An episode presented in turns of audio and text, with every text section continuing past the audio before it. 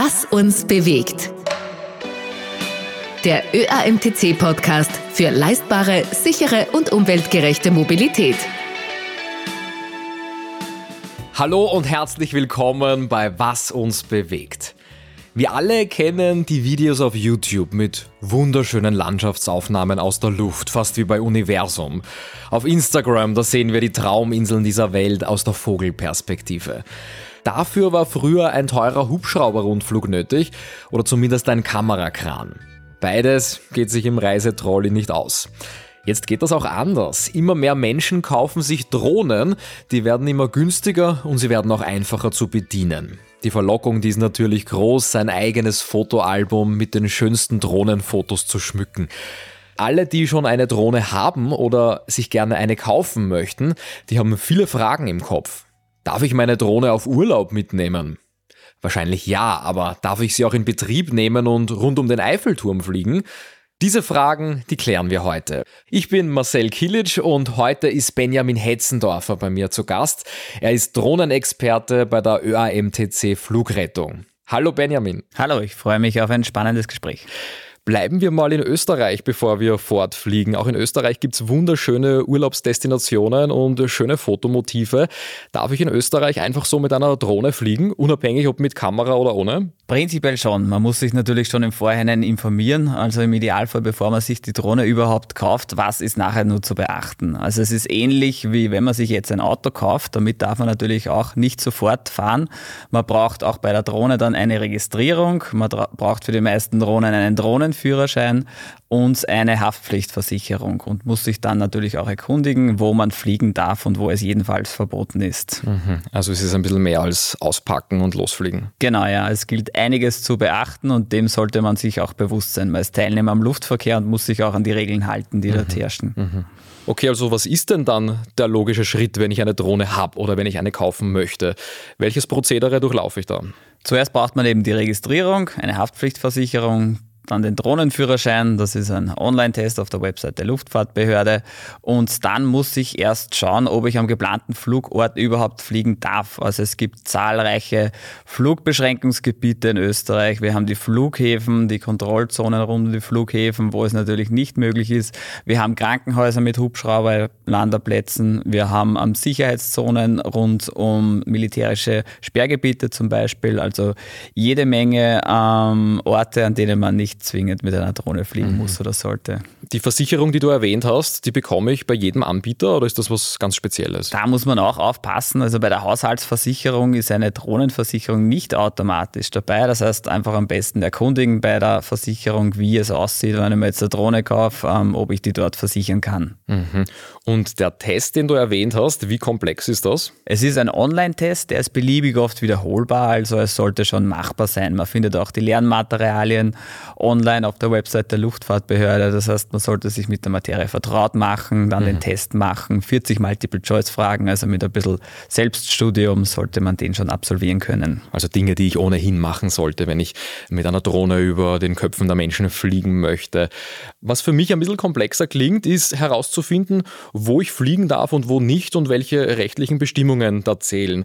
Da gibt es aber eine App, über die du uns sicher mehr erzählen kannst. Das Thema ist generell ein bisschen komplizierter, also es ist auch eine ähm, Hohlschuld des Drohnenpiloten, dass man sich im Vorhinein eben erkundigt und dafür haben wir die ÖMTC Drohnen-Info-App. Man sieht dort auf einer interaktiven Landkarte, ob ich jetzt am geplanten Flugort überhaupt fliegen darf oder nicht. Wir haben sonstige Informationen über die rechtlichen Voraussetzungen, ähm, spannende News aus der Drohnenwelt, äh, man kann sehen, unter welche Kategorie jetzt meine Drohne fällt, wenn ich ähm, das Gewicht eingebe oder den Namen der Drohne und ich kann auch meine Dokumente äh, dort hier aufladen. Also ich brauche immer einen Drohnenführerschein mit, die Registrierungsbestätigung, die Versicherungsbestätigung und da gibt es in der App die Möglichkeit, auch diese immer mehr oder weniger in der Hosentasche bereit zu haben. Und es gibt sozusagen auch ein Fahrtenbuch oder ein Logbuch, also ich kann da aufzeichnen, wo ich schon überall war mit meiner Drohne. Es gibt auch die Möglichkeit, eben Flugaufzeichnungen zu führen, dann habe ich immer einen Überblick, wo und wann ich jetzt mit meiner Drohne geflogen bin. Mhm. Und Stichwort interaktive Landkarten äh, mit den ganzen Flugverboten und Restriktionen. Kannst du uns zusammenfassen, welche verschiedenen Areale gibt es denn in Österreich? Also so Daumen mal Pi, wo sollte ich hellhörig werden? Wie anfangs schon erwähnt, also rund um Flughäfen sollte es der gesunde Menschenverstand schon sagen, dass man dort wohl nicht fliegen sollte. Es gibt Hubschrauberlandeplätze, bei Krankenhäusern kann natürlich jederzeit ein Hubschrauber landen.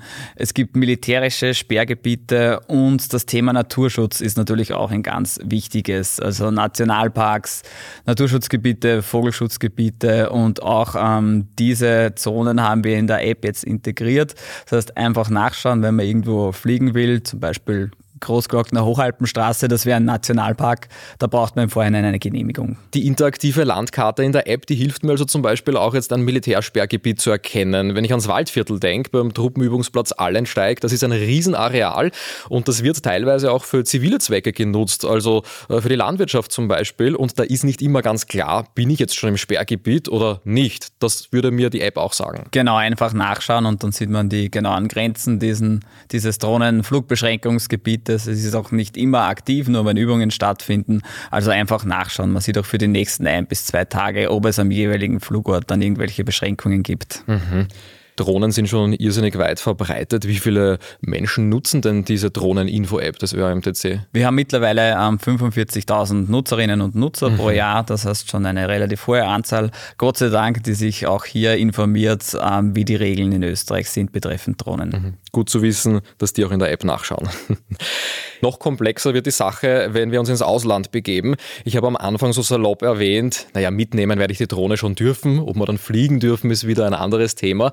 Aber kann ich das überhaupt so verkürzen? Ist es selbstverständlich, dass ich eine Drohne einfach in meinen Handgepäckstrolley packen darf und den dann ober meinem Sitz verstauen darf? Ich darf sie schon mitnehmen, aber muss auch dementsprechend Vorkehrungen treffen. Also die Drohne selbst würde ich jetzt im Koffer verstauen, aber die besonders heiklen Lithium-Ionen-Akkus äh, im Handgepäck. Also da gibt es auch eine Regelung der meisten Fluglinien. Vielleicht dann auch im Vorhinein erkundigen, ob und welche Drohne ich da überhaupt mitnehmen darf.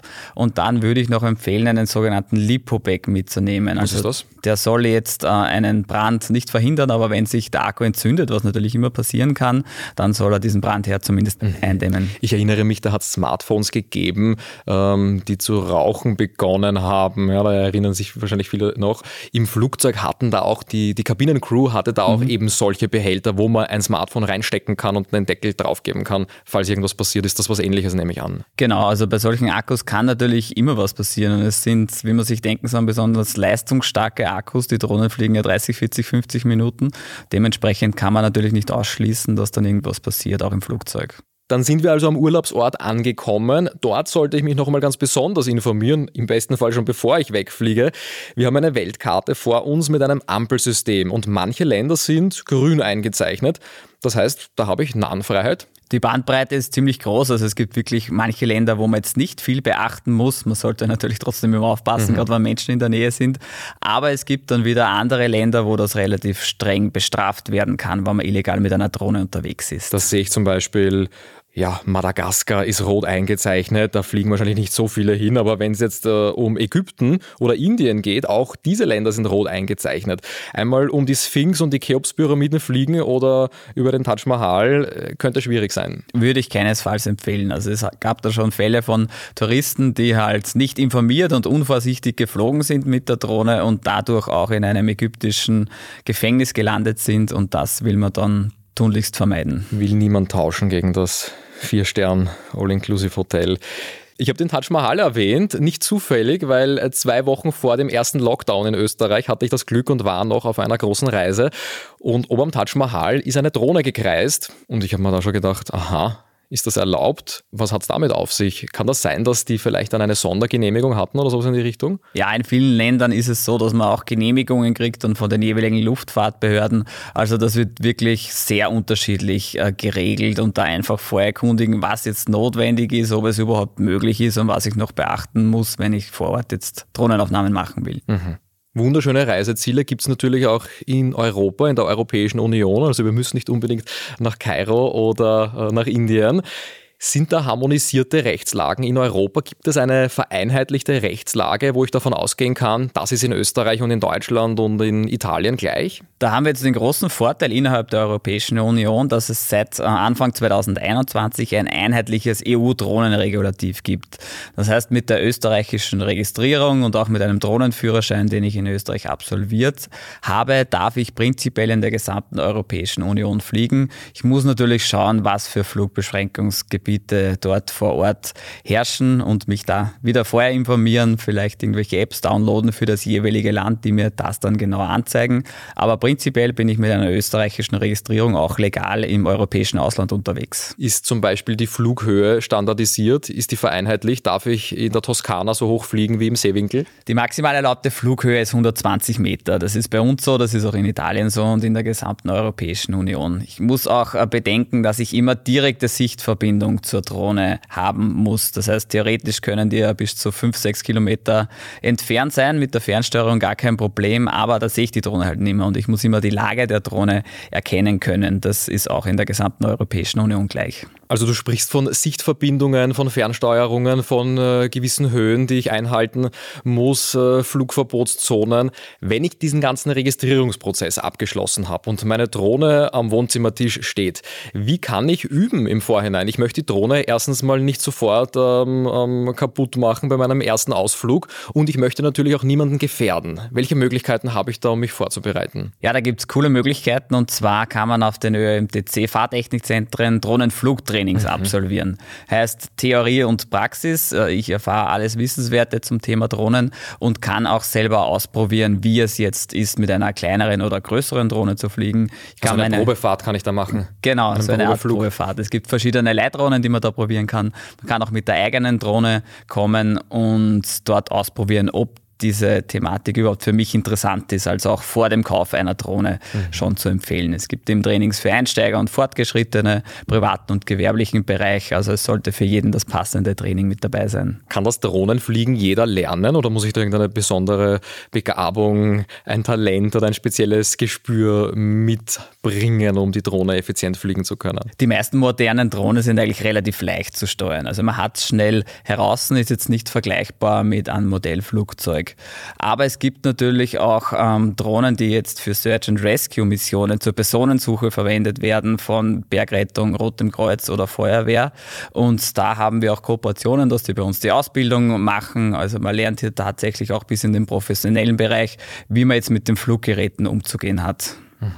Und für mich als äh, privater Laie kann ich mir vorstellen, da gibt es links, rechts, rauf, runter oder sind die Steuerungen wesentlich komplexer als das? Es ist natürlich von den Herstellern schon gewollt, dass es relativ intuitiv ist und möglichst schnell dann ähm, auch zu lernen ist. Also das heißt, nach ein paar Minuten hat man schon ungefähr die Steuerung heraus. Man muss sich dann noch überlegen, schaue ich jetzt aufs Display, schaue ich auf die Drohne.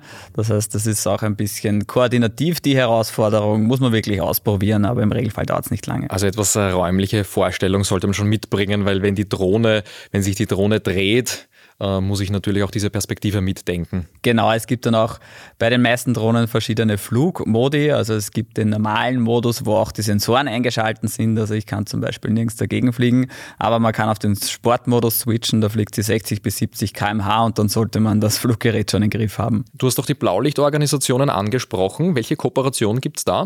Wir machen eben gemeinsam mit Blaulichtorganisationen ähm, die Ausbildung für Drohnenpilotinnen und Piloten. Das heißt, die können zu uns kommen und erhalten ein spezielles Spezialtraining jetzt vor allem für Suchmissionen. Also da tut sich ja schon jede Menge in Österreich.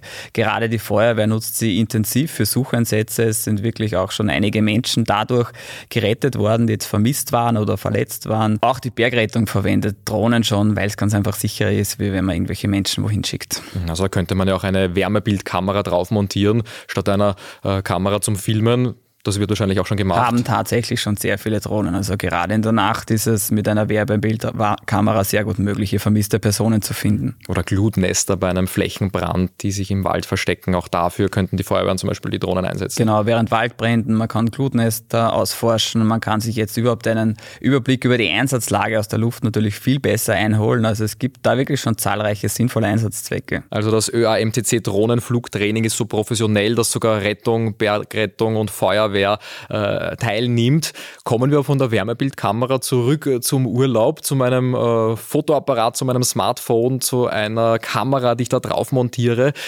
Welche rechtlichen Bestimmungen muss ich denn in aller Kürze beachten, wenn ich eine Kamera auf diese Drohne drauf montiere? Ich nehme an, da ändern sich die Rahmenbedingungen. Ja, viele Drohnen haben eigentlich schon eine hochauflösende Kamera montiert. Ähm, man muss sich generell äh, bewusst sein, dass man jetzt nicht nur mit dem Luftfahrtgesetz, sondern auch mit anderen Rechtsbereichen in Berührung kommt. Also zum Beispiel äh, Privatsphäre, Datenschutz. Man darf natürlich niemanden mit der Drohne belästigen. Man darf niemanden fotografieren und dann diese Fotos veröffentlichen. Mhm. Also, also schauen, was der Nachbar am Grill liegen hat, ist schlecht. Sollte man keinesfalls machen. Vielleicht noch eine kurze Info für den Nachbarn. Also Selbstjustiz ist auch äh, im Fall einer lästigen Drohne verboten. Sprich, man darf sie nicht vom Himmel holen mit jetzt einer Schrotflinte oder einem Gartenschlauch. Davon würde ich abraten.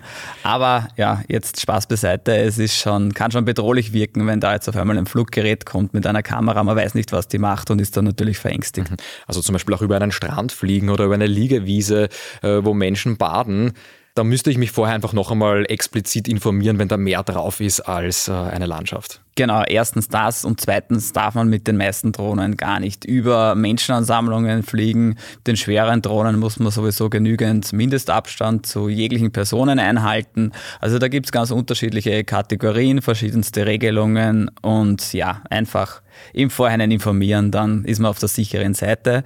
Weil bei Verstößen gegen das Luftfahrtgesetz ist der Strafrahmen bis 22.000 mhm. Euro. Das heißt, wenn man hier wirklich unvorsichtig agiert, dann kann das richtig teuer werden. Mhm, da kann ich mir die Fotos dann auch irgendwo kaufen. Genau.